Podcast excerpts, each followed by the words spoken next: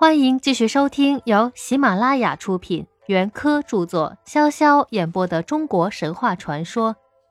今天我将为大家演播中国神话传说正文的第三十节：朱婆龙和渔父。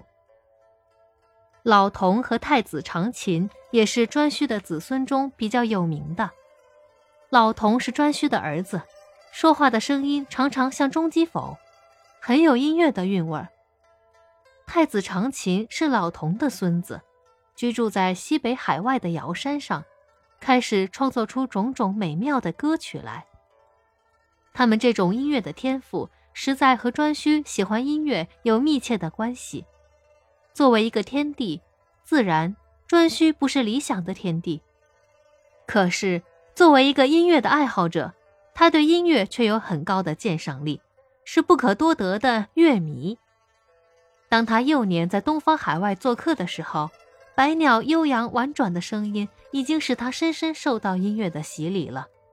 后来，他的叔父少昊又特别的拿琴和瑟来供他弹弄抚玩，就更养成了他对于音乐的爱好。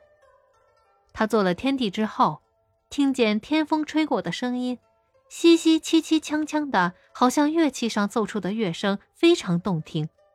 他很喜欢这种风的音乐，便叫天上的飞龙仿效风的歌声，做出八方风的乐曲来，总命名为《乘云之歌》，拿它来奉献给暂时退休的曾祖皇帝，以讨他的欢心。他制作歌曲制作的起劲了，便又叫一只猪婆龙来做音乐的倡导者。这猪婆龙形状像短嘴鳄鱼，身体有一两丈长，四只脚。背上和尾巴上都有坚硬的鳞甲，性格懒惰，喜欢睡觉，常常把眼睛闭着养神。可是谁要是惹了他，他也会马上给你个不客气。他虽然一向对音乐很是生疏，听了上帝的委命，却也乖乖的马上翻转他笨大的身躯，仰叉叉的躺卧在殿堂之上，用他的尾巴来敲打他那凸起的白而放光的肚皮。咚咚咚咚，咚咚咚咚，声音真是美妙极了。颛顼听了，高兴非常，便做朱婆龙做了天上的乐师。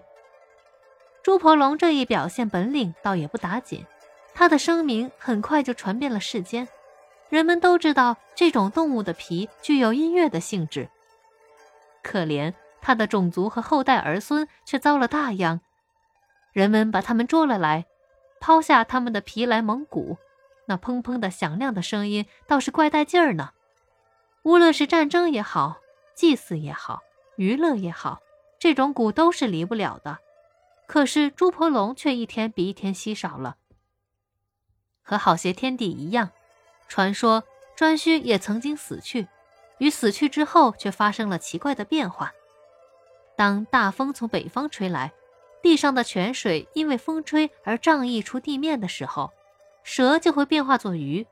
那死了的颛顼就趁着蛇化作鱼的时候，附在鱼的身上，死而复活。复活的颛顼，他的身边半边是人，半边是鱼。